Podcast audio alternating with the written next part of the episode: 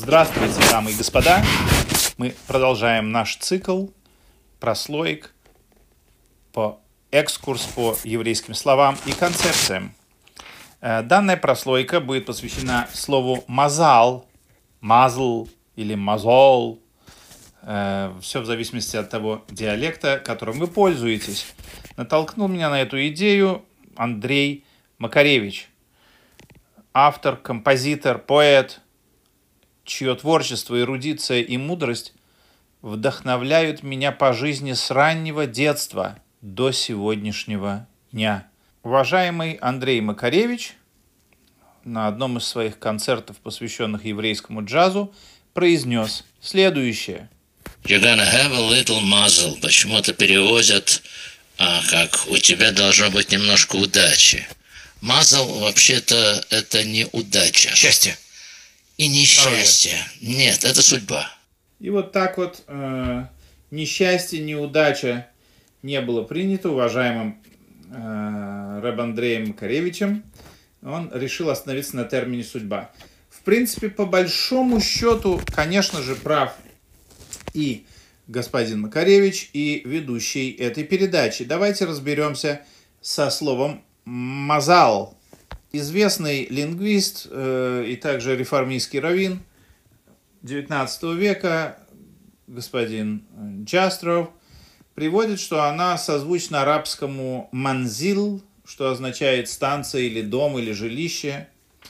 И в Талмуде это слово используется в талмудической литературе как по знаке зодиака, так и планеты, так и ангел-хранитель, так и счастье, удача и бесспорно судьба. Современные лингвисты, многие считают, что слово «мазал» происходит от акадейского «манзалтум» – место, позиция, если мы говорим о каком-то объекте или о звезде, или же ранг, ранг по-русски, наверное, правильный, если мы говорим о человеке, статус. На арамейском языке мазала означает все вышеперечисленные слова и удача, и судьба, и планета, и созвездие, и ангел-хранитель.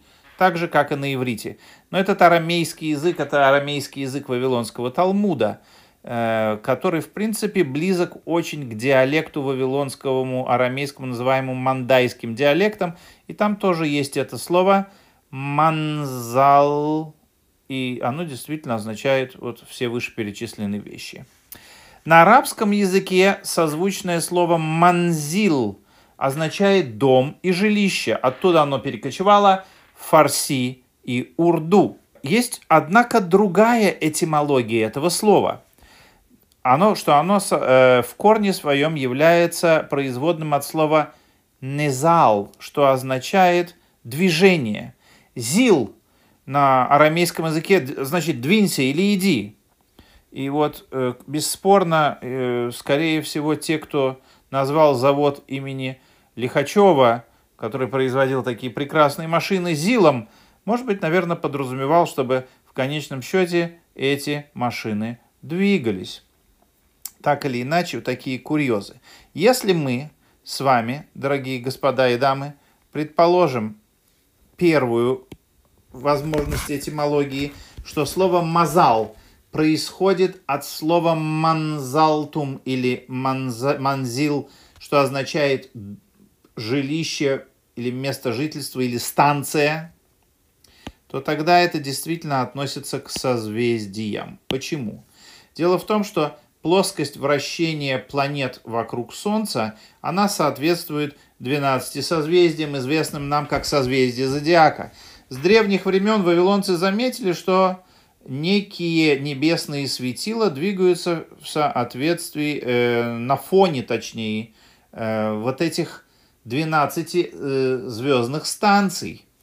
И в соответствии с этим станции были Мазал, и э, все, что двигалось на их фоне, в данном случае Солнце, Луна и пять видимых планет, пребывали в этих жилищах и обиталищах, называемых манзалтум или манзил. Таким образом, первично в этом слове, конечно же, слово «созвездие», по такой этимологии, и только впоследствии оно могло перекочевать на судьбу, удачу, э, планету и ангела-хранителя, поскольку западная астрология зародилась в действительности на Востоке. Вавилонцы придавали всему этому невероятно сильное религиозное значение, назвали все видимые планеты Солнце и Луну и созвездия зодиака в честь своих главных божеств, поклонялись им и служили. То есть по этой этимологии дам, э, дома, то есть созвездия, на фоне в которых пребывают планеты, называются мазал. Однако есть и другая этимология этого процесса. Обратите внимание на движение Марса с июля по октябрь 2000, даже ноябрь 2003 года на фоне созвездия Водолея. Вы видите, сначала Марс идет вроде налево, потом возвращается назад, делает петлю, и вот так вот не только Марс, но и другие планеты в действительности в соответствии с остальными звездами, они двигаются в таком ретроградном движении. И вот это вот движение породило, допустим, название планета, потому что по-гречески это означает блуждающая звезда. Что-то, что блуждает, или заблудившееся, или блуждающее, которое не находится в одной и той же точке, а постоянно то туда, то сюда двигается. Ну, в действительности потом-то, конечно же, выяснилось, что э, звезды, как говорится, не блуждали, а мы на Земле просто вот у нас тут э, Солнце в середине, вот Земля, вокруг нее Марс. Как вы видите, поскольку орбита Земли намного меньше, ее угловая скорость больше, чем Марс, и проекция Марса на фоне созвездий, посмотрите, сначала он идет сюда, потом он остановился, вернулся назад, а теперь опять пошел сюда. И так происходит с остальными планетами тоже э, в той или иной степени.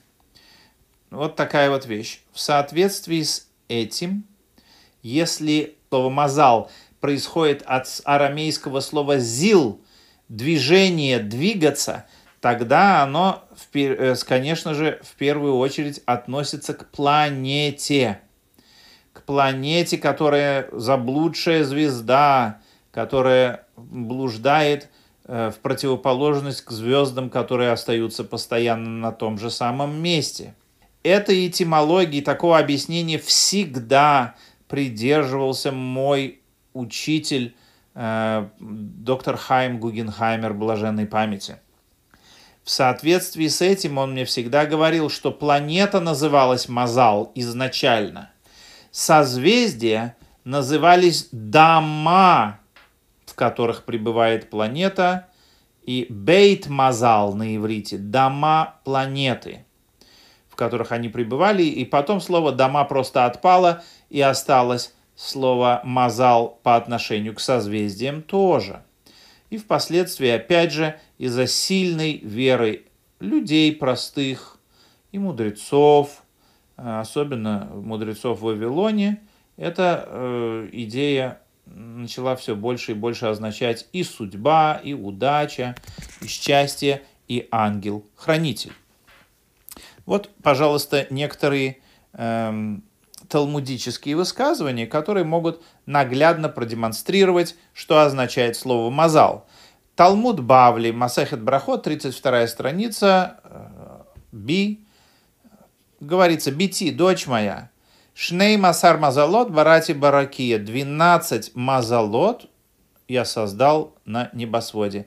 Понятно, что здесь слово «мазал» означает созвездие, потому что 12 именно вот этих созвездий зодиака.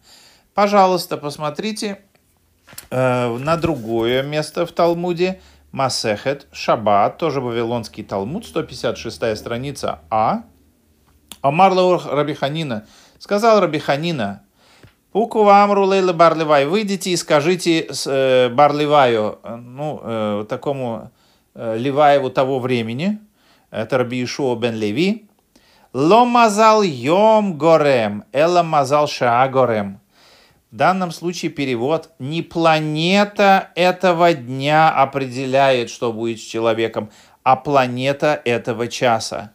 Э, как-нибудь, может быть, на эту тему следует сделать отдельную прослойку, но все дни недели носили и до сих пор в английском языке, в немецком и, честно говоря, и в идыше носят э, название э, всех этих планет – и берут свое глубокое начало в нееврейской астрологии.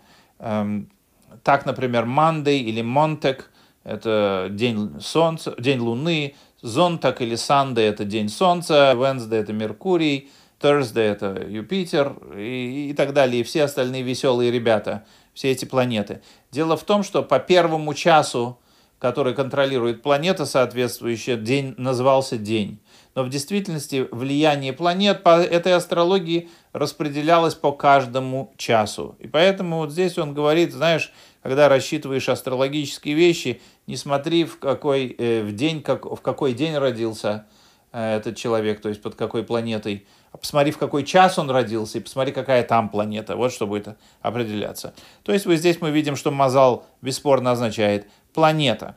У нас есть очень интересная аббревиатура которой евреи издревле называли народы, окружающие себя.